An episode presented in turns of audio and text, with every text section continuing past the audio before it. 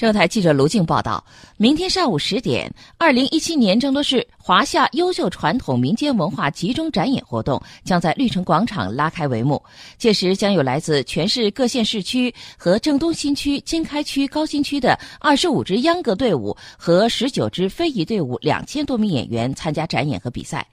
正月十五、十六两天，这些活动将转移到全市各大广场、公园、街道、乡村，由各县市区组织举办舞龙、舞狮、戏曲等各类民俗文化活动。